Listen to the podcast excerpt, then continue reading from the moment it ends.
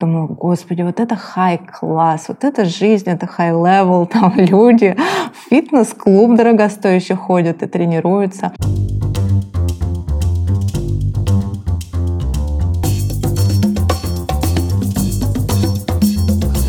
Всем привет! Это Александра Кретова и подкаст «Без лайков». Как у кого проходит карантин? Занимаетесь ли вы спортом? Я стараюсь возобновить свои утренние пробежки и вдохновляюсь всеми, кто давно вписал домашние тренировки в свой режим. Анастасию Черченко можно по праву назвать главным трендсеттером этого направления. Четыре года назад Настя запустила свой личный блог «Ракамака Фит», который за это время вырос в масштабный бизнес по производству и продаже спортивного оборудования. Эспандеры Ракамака Фит любят все, от Оксаны Лаврентьевой и Снежаны Гергиевой до Ирены Понарошку и других блогеров России.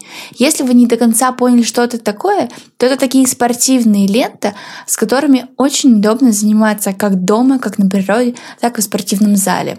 Мы поговорили с Настей о том, как она решила завести свой блог, как развивался и развивается бизнес сейчас, а также также работе с блогерами со стороны бренда. Enjoy!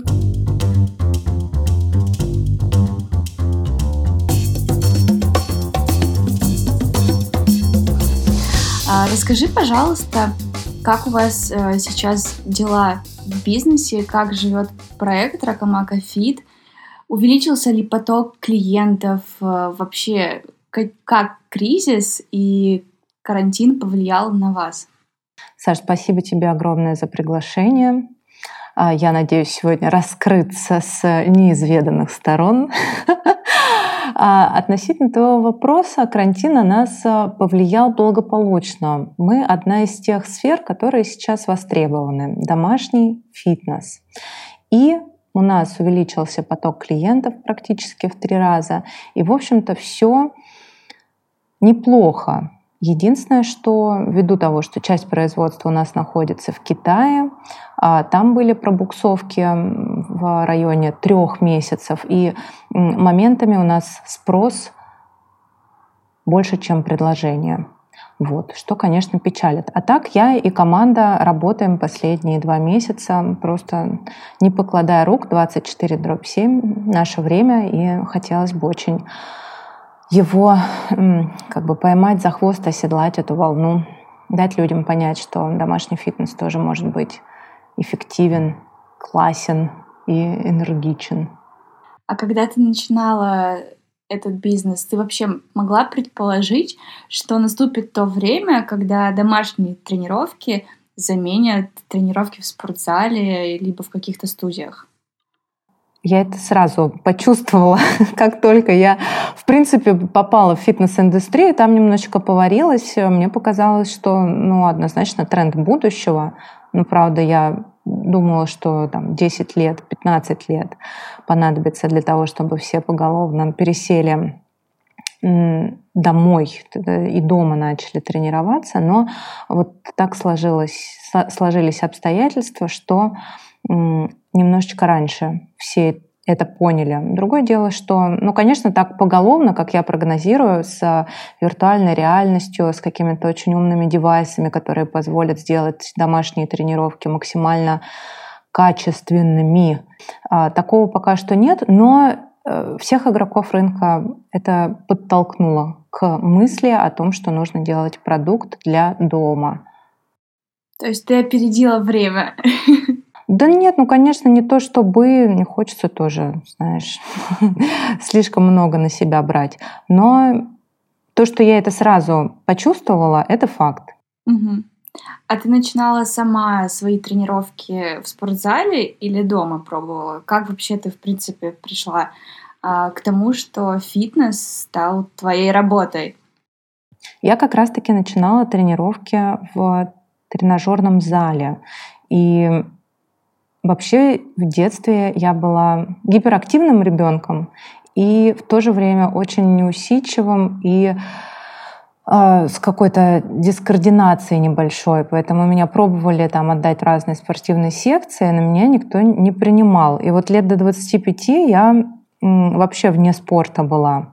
И даже в университете, я, кстати, на журфаке училась, э, все ходили заниматься в главное здание — спортом, а я как самое ламо в, на журфаке, там была такая группа для отсталых, и вот я там спортом занималась. Кто-то занимался волейболом красиво, кто-то занимался там еще чем-то в университете, а я вообще ничем не занималась. Я смотрела, у нас там было э, в окне видно World Class. Это был 2000 ну, короче, давно это было, 10 лет назад. И вот этот World Class, он был типа премиальный. До, до сих пор он там, кстати, есть в Романовом переулке. Он э, с так, такой пирамидой стеклянной. И я немножко видела людей, которые в бассейне болтыхаются, и людей, которые в тренажерном зале занимаются. И думаю, господи, вот это high class, вот это жизнь, это high level, там люди в фитнес-клуб дорогостоящий ходят и тренируются. Но это было как-то для меня совершенно не мой мир. И э, из-за чувств, неудовлетворенности собой, нелюбви к себе, желания что-то себе поменять. Я, в общем, искала, искала, искала, что-то то какими-то танцами занималась, то пол-дэнсом, танцами на шесте, то э, йогой, то еще какими-то направлениями. Все что-то не шло, не шло, не шло. И а, абонемент в ну, фитнес-клуб до, дорог был для меня по тем временам. Я по каким-то ходила гостевым, я помню, но все никак не могла даже приблизиться как к железным тренажерам. Думаю, нет, это что-то очень сложное, непонятное. Но как-то так вот судьба сложилась, что мне достались 10 тренировок персональных с тренером, и с этого все началось. А как это произошло? В какой момент? Что случилось, когда ты перенесла всю свою спортивную активность э, из зала еще и с тренером домой, когда ты можешь сама собой управлять, ты сама уже разрабатываешь какие-то упражнения, программы, и полностью уверена в том, что это безопасно, ты себе не навредишь, там ничего не случится. И с другой стороны, это точно так же эффективно. А путь домашнего фитнеса, домашних тренировок начался после рождения дочки. Я как-то это с чистого листа все попробовала на себе. У нас не было ни у кого друзей, детей, у меня не было там братьев, сестер, у кого были бы дети. Я что-то как-то совершенно не представляла, что есть ребенок. И мне казалось, что я не буду скована в движениях и в своих э, транспортных способностях. Но в результате все-таки маленький ребенок полностью меняет жизнь матери. Поэтому я оказалась так немножко подскована в четырех стенах с каким-то совершенно другим телом. И для меня это все так оказалось, ну вот по-честному, совершенно ново и неожиданно. И думаю, что делать, что делать в зал любимый, ну как-то не пойти, там особо никто с малышкой не сидел, няни у нас не было, она грудная была на тот момент. Думаю, ну надо, значит, браться дома за себя. И начала а, как раз-таки домашние тренировки. И надо сказать то, что у меня странным таким образом кесарево сечение почему-то было. А, и э, я предприняла попытки первый раз потренироваться месяц спустя после родов и поняла, что это просто полный был идиотизм, потому что это полостная операция полноценная, ну как бы надо поберечься. У меня поднялась температура 40. И так вот было три раза. Два месяца прошло после родов, я опять попробовала потренироваться, опять у меня просто жутко поднялась температура. В результате я начала тренироваться только на четвертый месяц. А если говорить о какой-то базе, базе, которая мне позволяет самой тренироваться сознанием дела и тренировать других, то это многочисленные непродолжительные, правда, но очень качественные курсы, которые я проходила, плюс обучение в колледже фитнеса и бодибилдинга имени Бена Вейдера, которое случилось еще ну, задолго, в общем. Вот я увлеклась фитнесом, поняла, что я хочу очень в этом сама разобраться и пошла учиться. Очень интересно, что ты занялась э, той деятельностью, которая в детстве тебя, казалось, отталкивает, и вот тебя туда не пускают, там не дает, а в итоге ты как бы свою слабую сторону превратила в сильную. Да, пожалуй, что, пожалуй, что. Действительно это так. Действительно так. Вообще аспортивный человек была. Я вообще любила алкоголь. Я курила. Я тусовалась. И появился блог, правильно понимаю? Спустя полгода появился блог. Я вообще настолько была человек не социальных сетей, у меня до сих пор э, абсолютное отторжение всех других социальных сетей. Facebook какой-то ужаснейший интерфейс, я ненавижу его. YouTube, ВКонтакте. А, у меня не было нигде, ни в какой социальной сети. Но вот появилась идея. Вообще все от идеи пошло. Не от идеи того, что мне срочно нужен блог, мне надо показать мою Лялю Тугасерю всем, чтобы ее похвалили.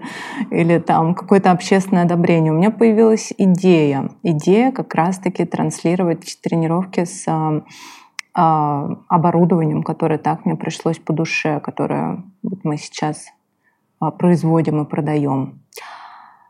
Вот. И от этой идеи я уже думаю, там, оглядываюсь по сторонам, а где, чего это, где-то в поисковиках продвигать, сайт сделать, или, может быть, в Ютубе, где обосноваться. Ну и как-то решила, что Инстаграм, пожалуй, будет самое легкое, потому что на тот момент там было 15 секунд видео, быстренько склепал, все, никаких сторис не было, ничего не было, легко просто пост написал, красивой одежде вышел, и так вот это все появилось. А что было дальше? Это был шестнадцатый год или чуть раньше? Это был шестнадцатый год. Да, четыре года назад. Ну вот я, получается, свой блог. Вот. И полгода я вела свой блог, параллельно я искала производство под оборудование. И думала вообще, как это типа бизнес. Я без понимания, что такое бизнес была. Думаю, а что вообще, как это все делать? У меня тоже в окружении не было никого предпринимателей. Вот. Что там произош... произошло? Были какие-то факапы не очень удачные? Не знаю, переговоры, сотрудники, партнерство? И вы развивались на свои деньги, не на деньги инвесторов? Ни на какие, на деньги мужа. Мне муж дал первоначальный капитал. А, я его, кстати, ему возвертала. Вот, но он мне помог, да. И если говорить о факапах, ну, наверное, главный факап был то, что я совершенно недостаточно всего поначалу делегировала. Я делала абсолютно все сама, я там не спала ночами, делала все сама, еще параллельно ребенок, быт, муж, дом. Короче, первый год я просто умирала. А, делала все сама, и у меня была коллега, она же, скажем так, менеджер по продажам, она принимала заказы одна. И заказов было довольно много, там частично она не справлялась. А чем ты тогда занималась в команде? Вообще для себя какую-то... Я поняла, что это было все, но основная твоя сейчас, например, компетенция — это что? Какая? Сейчас основная моя компетенция, я по-прежнему сама веду свой личный блог. И команда к нему имеет ну, практически минимальное отношение. Уже управление, то есть ну, блог это так даже, знаешь, больше для души. Ну вот по-честному, по-честному, по-честному это так. А так 85-90% времени просто управленческие моменты занимают а, согласование, управление а, и какой-то общий вектор развития. Пойдемте туда. И вот я думаю, так, стратегически, а пойдем туда, чего это нам сулит, а что это нам сулит, там с финансами обсуждаем, а что это нам в деньгах хорошо сулит. Окей, утверждаем. А какая, как, как, насколько у тебя выросла команда? Сколько у вас сейчас человек? Насколько это вообще большой бизнес, чтобы люди могли представить там не только цифры э, в подписчиках, но и там в реальных людях и деньгах, кто за всем этим стоит? Мы начинали, получается, с двух человек. Это была я и девочка, которая принимала заказы. Выросли впоследствии до 25 человек на сегодняшний день. Но я могу сказать то, что цифра сотрудников бизнеса — это не что-то равнопропорциональное, например, деньгам. Например, в Инстаграм когда это был стартап, который продали впоследствии Фейсбуку, работало 6 человек, его продали за миллиарды. Поэтому мне не кажется, что количество человек вообще о чем-то говорит. Но то, что это уже не какой-то там микроколлективчик, а коллектив достаточно большой и требующий определенного подхода, это факт. Угу. Ну, вы работали там до карантина, у вас уже был офис, и вы все вместе были. Или изначально работа строилась удаленно? Работа изначально строилась удаленно, и на самом деле сейчас нам это очень сильно помогает, потому что все бизнес-процессы были выстроены для удаленной работы. И, в принципе, я не видела смысла большого в офисе.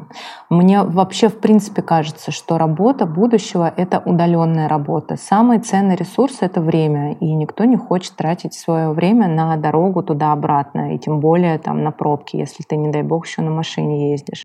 Как у вас прошла такая трансформация? Как тебе удалось вырастить такое сильное комьюнити вообще заложников, э, вовлеченных э, людей в фитнес-индустрию и адептов э, там, привычек домашних тренировок или тренировок на свежем воздухе? Я вот сама, например, с этими резинками и в спортзале занималась. И в спортзале, конечно, можно с ними заниматься, действительно. Но отвечая на твой вопрос, как удалось вырастить комьюнити? Ну, наверное, вот так э, за четыре года-то оно и выросло непрерывной работы, непрерывного общения с людьми, поддержки за счет личного бренда, без всякого сомнения. Он очень нужен. Это огромное подспорье для любого бизнеса. И я очень рада, что именно с него начал, начала. И, ну, собственно говоря, так я и планировала сделать. Вот так. Ну, я правда благодарна, по-честному, которые меня поддерживают и которые являются адептами нашего бренда Рака Макафит. Всем девочкам и немногочисленным мальчикам. А откуда, кстати, появилось название? Название появилось из песни «Ракта Микрофон». Бонфанк МСИС была такая песня в моей далекой-далекой молодости фристайла Рака Макафо. И так как я сама придумывала название, не знаю, как-то вот так вот оно закрутилось и придумалось это название. Тебе нравится название? Да, отлично. Серьезно? Я рада. Но оно запоминается, это точно. Да, я еще помню э, очень хорошо рекламу, которую недавно делала Ирена понарошку твоих э, эспандеров, и там как раз-таки, по-моему, э, было что-то очень смешное именно с названием. Да, да, Ирена, кстати, вообще одна из э, топ-блогеров для рекламы. Ребята, всем, кто слушает подкаст, Кэрене, она просто гений, гений. Настолько э, крутой подход к клиенту, молодчинам. Еще, мне кажется, сейчас э, уже чувствуется, что а Ракамака как твоя компания, они, в принципе, даже живут уже отдельно от твоего личного бренда. И это не есть плохо, потому что, ну, зависимость там и какие-то риски все равно у тебя уже снижаются. Вот. Расскажи, пожалуйста, тоже, вот за счет чего вы создали уже, по сути, бренд? Саша, это не просто неплохо, это настолько фантастически и потрясающе, именно так и должно быть. И я надеюсь, что это не иллюзия, и действительно все ну, может существовать уже без моего контроля на самом-то деле. Ты где-то еще, может быть, дополнительно получала образование бизнеса? Мне, в принципе, кажется, вот глядя на людей вокруг себя, которые тоже хотели бы эм, хотели бы бизнес, давай вот так топорно скажем, хотели бы бизнес, все-таки и я не говорю то, что это хорошо или плохо, или люди делятся на лучших и худших, у которых это получается или не получается. Нет, но то, что влияет определенный склад на это ума, это сто процентов. И вот если ты не этого склада ума, то вот будешь ты биться, будешь ты хотеть, но вряд ли это получится. И это абсолютно неплохо. Ничего плохого в этом нет. Это просто может очень губительно сказаться на человеке, на его личности, что вот вроде как сейчас какая-то эра предпринимателей, а я вот типа не предприниматель, а как же так? А на самом деле человек по своему типу, по складу характера совершенно другой. Он может быть больше художник, он может быть больше за хаос, и этот хаос у него прекрасен, а не за порядок, потому что бизнес это, конечно, абсолютно дотошный порядок.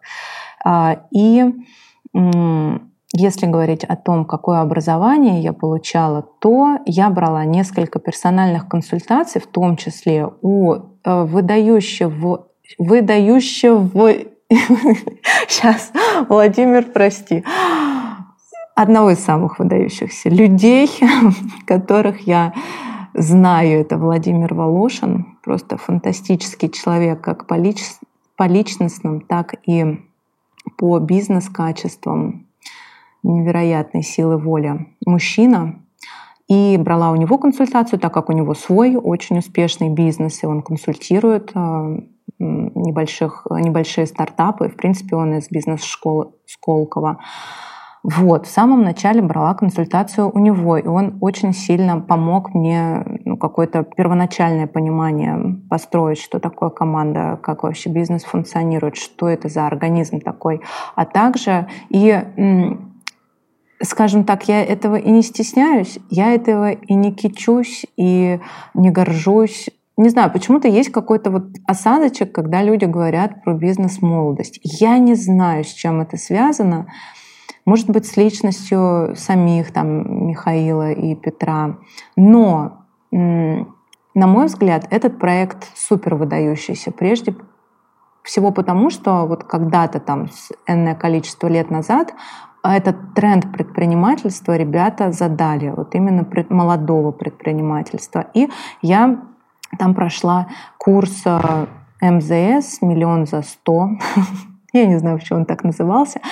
И в той тусовке ты знаешь, что-то вот хочется сказать. Я не знаю, почему хочется сказать, что о-о-о, я типа там не в этой тусовке, но в то же время, блин, не знаю. Почему-то вот есть такое, да, вот есть что-то такое невидимое, невидимо, может быть, не знаю какой. Вот скажи, у тебя есть какое-то? Я понимаю, о чем ты. Есть, конечно, безусловно. И так как я на самом деле сама получила бизнес-образование, и бизнес-образование как бы в классическом его понимании, то для меня все эти курсы, которые как бы около того, на самом деле не про то, действительно кажутся чем-то больше как там, ну, как Тони Робинс, там, зарядить людей, что сейчас ну, вот вы пойдете и будете делать. И вот пока вы тут сидите в комнате, вы должны это сделать именно сейчас, а не когда там вы выйдете и, и что-то там подумаете. Поднять цены в два раза. Да-да-да. Вам нужно просто поднять цены в два раза. Ну, знаешь, как бы, что бы там ни говорили, я попала в очень хорошее комьюнити там, с кем-то до сих пор я поддерживаю общение с предпринимателями, которые там были. И когда я там была, э, я просто смотрела в рот этим ребятам. Я просто смотрела в рот всем, кто выступал на сцене и думала, вот это люди, вот это да, вот это круто. Я не знаю, выдумывали ли, ли там цифры, я очень вообще доверчивый человек. Но мне казалось, что, господи, вот это фантастика. И мне это, правда, сильно подстегнуло. И знаешь, все-таки, в какие бы ты образования ни ходил, вообще есть целый кластер, целый огромный э, психотип людей, которые ходят бесконечно по разным образованиям, бизнес, шмизнес, и какие-то очень даже дельные, и кто-то, может быть, даже Сколково заканчивал, высшую школу экономики. Но ничего из этого они как бы все наматывают на свой длинный-длинный ус, это все, а в жизни не воплощают. Тут э, самое главное, даже если ты какой-то совершенно э, незначимое там фитнес-обуч... Э, бизнес-обучение прошел, самое главное это в жизнь взять и воплотить. Все то, что тебе сказали, постараться по максимуму реализовать. А какое было образование, неважно. Я одно время очень хотела в Сколково, а потом, ты знаешь, я послушала интервью Татьяны Бакальчук, Рыбакову, кажется. И она сказала, что она вообще никаких образований, ни книг, ни образования не проходила. Думаю, и действительно, все ж ясно-то по большому счету. И это возвращаясь к тому, что у тебя должен быть, как ты уже сказала, какой-то определенный склад ума, или как это называют, предпринимательская жилка, интуиция, когда ты чувствуешь. И несмотря на то, что все говорят вокруг, ты все равно идешь именно туда, куда лежит сердце. Да, аминь. Давай, возвращаясь снова к Ракамака Фит, к вашему сообществу, может быть, ты сможешь поделиться какими-то шагами, как вы последовательно развивали его. Почему ты, кстати, решила завести для проекта отдельную страничку, а не использовать только свою? Господи, я счастлива, что я тогда сделала именно так, потому что сейчас я могу вообще не появляться, по большому счету. Но вот я как- как-то тяну свой блог. Вообще для людей, которые когда-либо задумывались о блоге и думают, вот там где-то там столько блогеров, господи, уже там двое моих знакомых блогера, а я все сижу. Это тоже вообще не для всех. Это настолько не для всех. Это выматывающая тема, потому что ты постоянно отдаешь свою энергию. Постоянное общение, обмен энергией.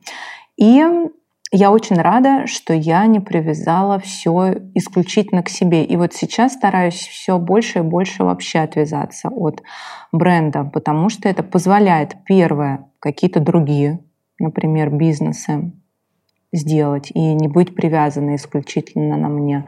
А во-вторых, это позволяет банально отдохнуть. Вот. Если говорить о шагах, которые мы предприняли, то это как-то такими было крохотными и поступательными движениями все, никакого как бы сверхбустера в этом во всем не было никогда. Вот небольшими шажочками мы идем к своим целям и до сих пор там идем и видим смысл и цели и развиваемся. И, наверное, за счет того, что такими поступательными движениями, там, вникая, семь раз отмерь, один раз отрежь, вот по такому принципу, там, вот сотрудника выбери а, за двое, например, сначала двоих, и выбери одного. Мне вот, мне нравится такой подход. Хотя немногим людям он тоже свойственен. Кому-то другой подход свойственен какого-то многократного быстрого роста, и человек может а, и себя как бы эту энергию высвободить и направить ее на такой бустер роста. Э, но тут главное зафиксироваться там в той точке, куда ты очень быстро вдруг прилетел, и также и все бизнес-процессы подстроить, чтобы в этой точке остаться, и свою энергетику к этому подтянуть. Потому что мне кажется, что если у тебя есть твой личный бизнес, ну или даже, может быть, если ты в доле, очень все зависит от а, собственника, от его энергетики. Если ты в эмоционально плохом состоянии, скорее всего, это скажется на все в твоей жизни, в том числе и на коллектив, и на бизнес. Значит, все это время ты себя сама развивала вместе с бизнесом и наращивала вот этот энергетический потенциал. Да, сто процентов, сто процентов именно так и было. От какого-то очень неуверенного в себе человека я стала очень уверенным. Ну, конечно, нет предела совершенства. Конечно, конечно. А чем ты занималась до? До я вообще с второго курса журфака работала, и это была такая достаточно а, практика на тот момент, когда я училась, распространенная. Все сразу вы, выпархивали со второго курса куда-то уже в поля, где-то начинали практиковаться, и я работала, э, я помню, на телеканале НТВ продюсером передачи «Главный герой». А, там тогда Картозия был главным, кажется, продюсером. Прикольная была тусовка и время. А потом э, я работала на РЕН-ТВ, потом я работала на каком-то телеканале «Сарафан» пиар-менеджером, потом я пробовала себя в качестве корреспондента на каких-то кабельных телеканалах. Потом был период вообще, когда я э, ничего не делала и искала себя. Мне очень нравилось современное искусство, мне нравился видеоарт жанр. И я что-то изучала там, дабы, может быть, что-то сделать самой, но так и не рискнула, потому что я все-таки действительно была не уверена в себе. А вообще телеотделение заканчивала. И ну, по сути, так и не поработала нормально телекорреспондентом или тележурналистом. Но поменяла довольно много работ. Последнее, где я работала, это фитнес-клуб. Я там работала маркетологом и оттуда вышла в декрет. А до этого фитнес-клуба у меня был один неудачный бизнес, назовем его так, стартап, ну, достаточно примитивный интернет-магазин. А у вас это все проще? Я имею в виду, какая у вас команда в Ракамака Фит работает над э, соцсетями? И кто эти люди? Ну, я бы сказала, что наш основной упор — это соцсети, потому что оттуда пока что самый недорогой трафик к нам идет. А, и мы присутствуем в ТикТоке, огромные молодцы. Спасибо Настюше, которая им занимается. Мы там выросли, кажется, уже до 100 тысяч подписчиков, и на какие-то видео даже есть 2 миллиона просмотров. Мне кажется, что это классно, и мы опередили многие другие бренды туда шагнув. Инстаграм. А, большая часть команды сконцентрирована там. А, и ну, максимально все диверсифицировано. У нас есть и человек, который занимается контентом в сторис, и человек, который занимается контентом в ленте, а, и человек, который там какую-то такую графику делает, и видео, и несколько копирайтеров, и, ну, в общем, такая достаточно интересная оргструктура. Также а, в YouTube мы пытаемся, пытаемся прорваться, но, откровенно говоря, я уверена, что мы совершенно не с тем туда идем, мы транслируем, по сути, те же самые тренировки, еще и я выступаю лицом там. Короче, я уверена, что это не то, что нужно, но мне что-то все не доходит руки. Я говорю, люто ненавижу вообще соцсети. Надо подумать над э, качественным другим контент-планом для Ютуба. Никому эти тренировки в Ютубе уже не интересны. Их надо было делать пять лет назад. А сейчас это что-то должно быть другое. Либо шоу, либо э, какой-то классный материал о жизни, либо еще что-то. Но, короче, я точно знаю, что мы делаем не то, но по-прежнему туда вкладываю свои силы и деньги.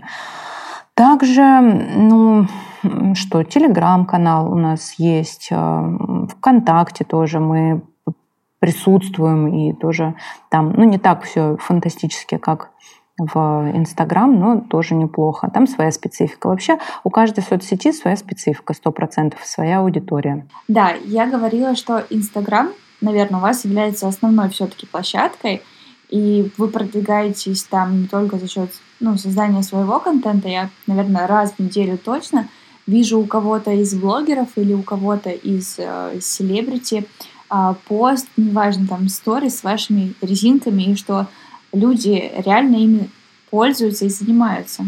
Ну, кто-то э, пользуется ими действительно реально. И я видела как минимум нескольких крутых селебрити, кто это Оксана Лаврентьева была, а, в которой мы не покупали рекламу. Это была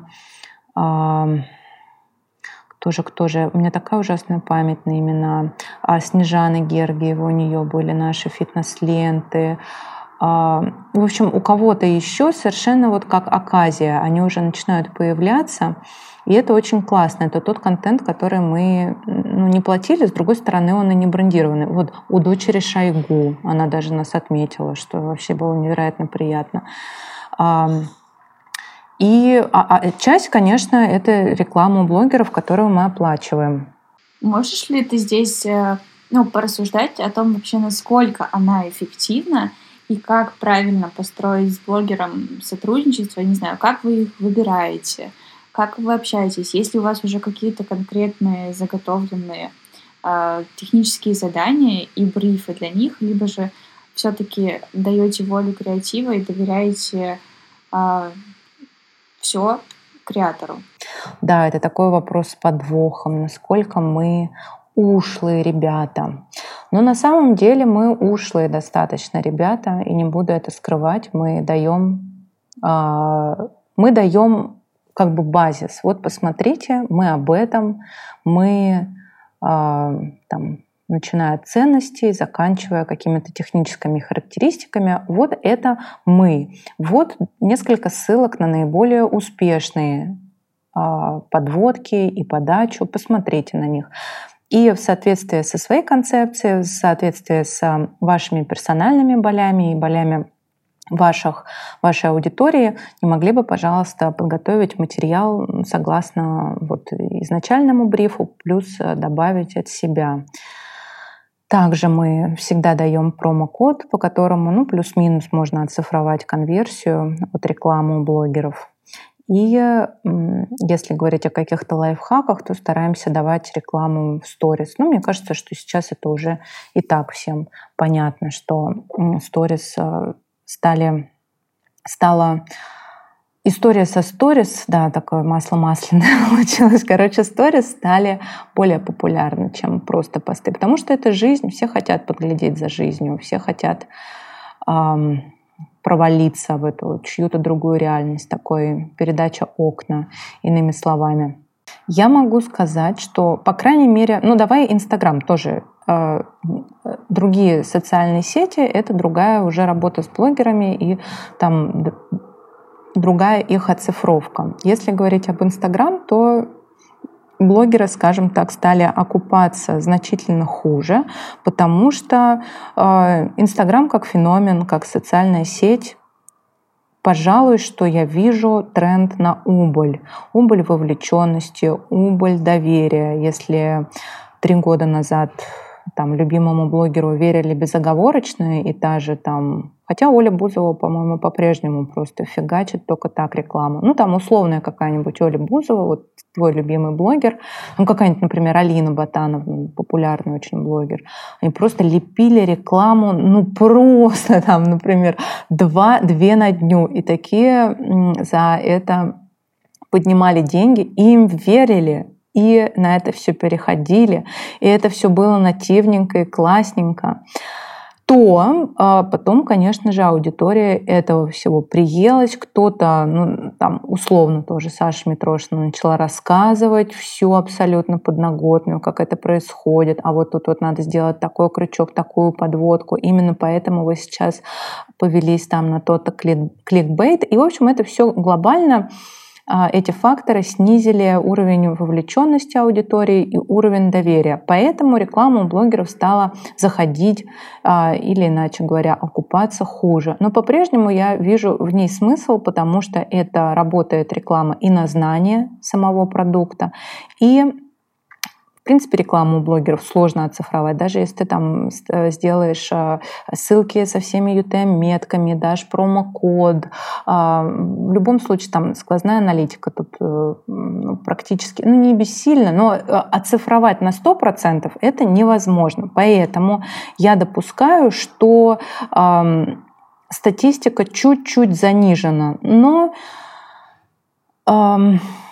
если отбивается в ноль, я бы уже рассматривала рекламу блогеров. Это как призыв э, другим предпринимателям и маркетологам не относиться к этому инструменту как к тому, который обязательно увеличит продажи и вообще ну, требовать от блогеров именно продаж, потому что действительно сейчас, безусловно, там, в зависимости от продукта, скорее это работает как пиар — на узнаваемость э, бренда и вообще понимание того, что существует такой продукт. Да, но э, все-таки тоже, знаешь, понимаешь, зависит от продукта, в зависимости от того, какой средний чек. В принципе, можно и очень неплохие продажи делать, но зависит. Зависит. И не так-то просто найти тех блогеров, которые тебе сделают эти продажи, и у которых это будет максимально нативно и органично вписываться в их блог и в их историю. Да. Если говорить о будущем, думаю, что вся эта история будет потихонечку, потихонечку затухать, увы. Увы, да, потому что все равно этот рынок уже начинает перенасыщаться. Если сравнить с тем, как он развивается в Америке, как он развивается здесь у нас, мы там отстаем все равно года на три, на четыре, и там блогеры уже не пользуются такими, ну, привилегиями, как у нас, конечно же. И все рейты и какие-то другие моменты у них выстроены по единой системе, а не так, как каждый захотел сказать, так и говорит. Да. Да, но есть еще, есть еще возможность баблишко срубить у блогеров. Есть, есть. На... Вот я хотела как раз-таки подвести. Срубить баблишко на рекламе или все-таки на том, чтобы стать более умным и создать какой-то бренд, компанию, неважно, продукт, инфопродукт на основании того капитала. Ключевое слово какой-то. Какой-то, да, какой-то. Пусть они уже сами придумывают какой, но создать что-то вне а, с учетом их текущей аудитории и вот этого социального капитала? Слушай, ну опять же, все люди разные. Скажу так, кому-то интересно одно, кому-то интересно по жизни другое, кто-то ориентирован на игру в долгую, кто-то здесь и сейчас. Поэтому э, зависит от человека, что он вообще хочет от этой жизни. Мне кажется, что, ну так, наблюдая блогеров, общаясь с ними, сама будучи блогером. Но ты все равно совсем нетипичный блогер. Ну, может быть. Ну, у меня там тоже иногда реклама проскакивает. Но надо сказать, что, кстати, ту рекламу, которую я даю, она даже не окупает вложения, которые я вкладываю в продвижение своего личного блога. Рекламу каких-то сторонних штук я э, крайне редко беру. И чаще всего, если вы видите у меня рекламу, кто-то меня об этом просто попросил сильно. Вот. А, говоря о блогерах глобально, ну, опять же, все зависит от человека. Поэтому, ну, я не знаю.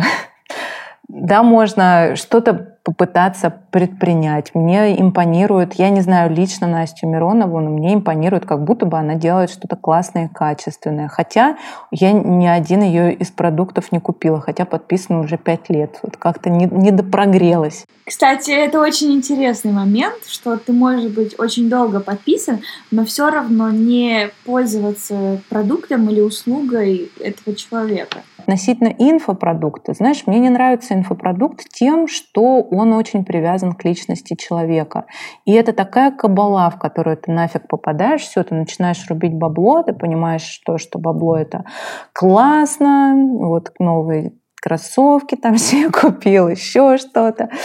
Вот на бизнес-такси пересел, тыры-пыры. И ты привязываешься к этому образу жизни, к этому уровню достатка, и ты начинаешь работать еще и еще и еще, и уже все это просто все начинает затмевать, ты полностью себя, ты же, если ты инфо занимаешься, то это какие-то еще специфики вебинары, ты постоянно говоришь, постоянно что-то записываешь, и, в общем, в результате, мне кажется, очень большой риск оказаться обесточенным в конец. Именно потому что ты главный ресурс, главный вообще двигатель этого процесса, и тут никак ничего не делегировать не выстроить бизнес, который бы работал без тебя. Ну или в любом случае на твоей персонале все завязано даже если ты по максимуму все выстроил. И мне это как-то не нравится. Хотя, с другой стороны, я грущу иногда, ну как грущу, это так, с иронией сказано, о том, что у меня нет какого-то сильного инфопродукта. Мы все пытаемся, пытаемся его сделать уже второй год и никак не сделаем. А что это, что это такое? Над чем вы работаете? Мы думали присовокупить к нашему оборудованию, ну, собственно говоря, и в неплохом, назовем его так, по-честному, в зачаточном уровне, он у нас есть. Это программа тренировок и питания, которая идет совместно с оборудованием. Но мне бы хотелось прямо вот сделать максимально качественный продукт. Может быть, кто-то меня сейчас слушает. Ребята, кто э, хочет ко мне постучаться и сказать, я тебе это все сделаю. Ну, сейчас вот ведем переговоры с девчонками, которые там э, из интересной сферы предложили свои услуги над построением такое такого качественного продукта. В общем, вот. Вот этого нам не хватает, так, чтобы а, этот продукт генерил, там, например, хотя бы 40% выручки. А можем ли мы поговорить э, о цифрах? Ну, давай мы попробуем поговорить о цифрах. Мне интересно, а, какой у тебя вообще сейчас объем выручки в целом бизнеса и а, какие вы ставите цели в будущем? Ну, ты имеешь в виду ежемесячная выручка? Да. Всегда ты знаешь, вот как-то на эти вещи говорить, я не понимаю, какие это чувства меня вызывает. То ли мне неловко, то ли мне не хочется, чтобы типа люди завидовали, то ли еще что-то, то ли наоборот, я думаю, черт побери, как это мало, мне стыдно об этом говорить, у кого-то еще больше. И я не знаю, что именно меня немножко ступорит, но а, давай в среднем месяц от месяца разные выручки. Особенно был феноменальным месяц апрель. А, апрель был X3, но средняя выручка ежемесячная – это порядка 8 миллионов. Вот так. Это круто. Это невероятно круто. Ну, ну видишь, все, все хочется. Ну, ну, ну, ну, ребята, ну вы не знаете, что за этим стоит. Ну, ребята, ну эти деньги не мне в карман. Ну, ребята, ну это могло бы быть еще больше. Что-то, что-то. Конечно, у тебя же есть и зарплатный фонд, и есть производственные издержки, тем более, что оно у вас на оно у вас аутсорсное, правильно я понимаю? Угу, да. И наверняка вы какую-то часть там денег реинвестируете обратно в развитие, в расширение? Конечно, конечно, конечно. У нас, в принципе, есть чистая прибыль, которая как бы как подушка безопасности, она лежит а, для того, чтобы ее реинвестировать. Вот. И планов много. Очень хочется что-то значительно более выдающееся сделать. Я думаю, что это как раз вот эта жилка предпринимателя, говорит, который не может ни при каких условиях остановиться. Хочется еще, еще, еще и дальше строите, строите, строите этот карточный домик интересный. Вы хотите развиваться дальше больше за рубеж или э, на этом же рынке, но диверсифицировать э, линейку своих продуктов?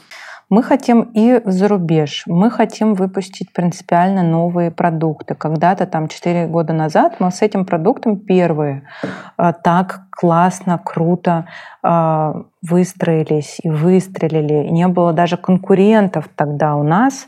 Они сейчас, конечно, появились. И сейчас нам уже достаточно давно надо выпустить новый продукт. Но мы его доделываем по-честному так, чтобы он был просто идеальным.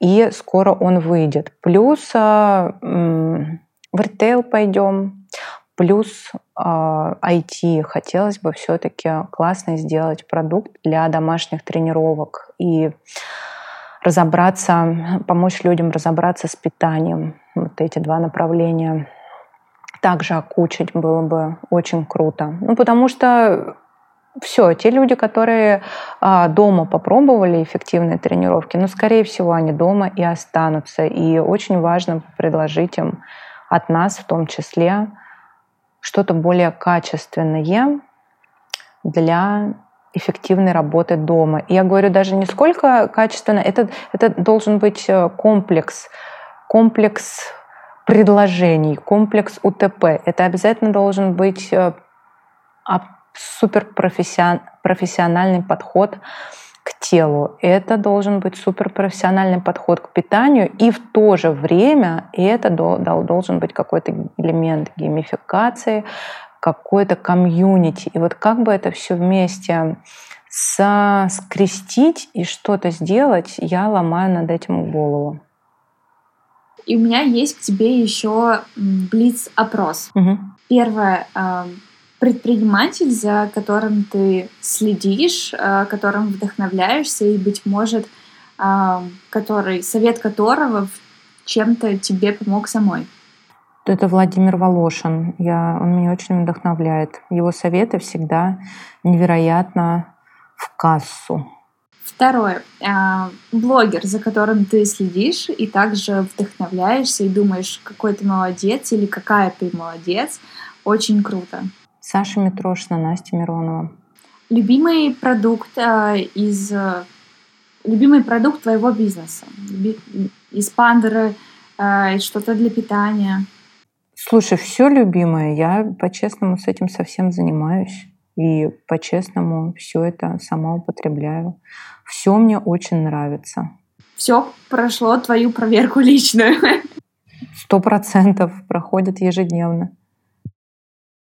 А, твоя личная миссия и миссия Ракамака Фит? Слушай, ну с личной миссией, знаешь, не возлагала бы я такого груза, ну, я не знаю, не груза, но что-то.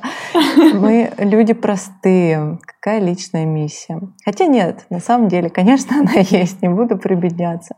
Мне хочется сделать... Мне хочется дать женщине инструмент, благодаря которому она безоговорочно себя полюбит, станет более уверенной в себе и будет более осознанно и с любовью относиться к своему телу. Вот.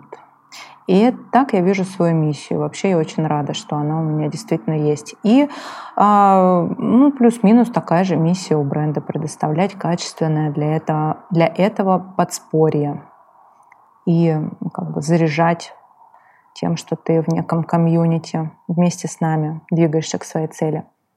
Это всегда гораздо интереснее и более продуктивно, нежели когда ты идешь к чему-то один. Да, согласна. И пожелания нашим слушателям. А у тебя кто больше, мальчики или девочки? Я думаю, что все-таки девочки. Все-таки девочки, но я тогда дам большое пожелание девочкам и чуть поменьше мальчикам. Дорогие девочки, я хочу вам сказать, что класснее нас, лучше нас нет. Как же чертовски повезло нам родиться девчонками, потому что мы такие сильные, такие красивые, такие классные. Мне бы очень хотелось, чтобы вы от души полюбили себя, поверили в себя, как можно меньше боялись боялись э, проявлять себя, чтобы не было у вас никаких комплексов самозванок и прочего, прочей ерунды, чтобы вы максимально заботились о себе, любили себя, а все остальное придет под этот определенный вайб, который излучает уверенная, любящая себя и уже в этом успешная женщина и девушка. Говоря э, о напутствии мужчинам и молодым людям, я хочу сказать, что вы тоже классные ребята. В общем, все, все то же самое относится и к вам. Главное, цените своих любимых девушек. Я говорю сейчас и о мамах, и о бабушках, и о всем-всем вашем женском окружении, потому что когда вы их по-настоящему, по-честному цените и постоянно об этом говорите, а не бросаете трубку, когда мама звонит, и ухо свое куда-то отводите, то это просто настолько сторится и вам возвращается. В разы, разы, разы, вы больше получаете от этого бесконечного источника счастья, радости и любви от женщины в свой адрес. Спасибо тебе большое. Не за что, Саша.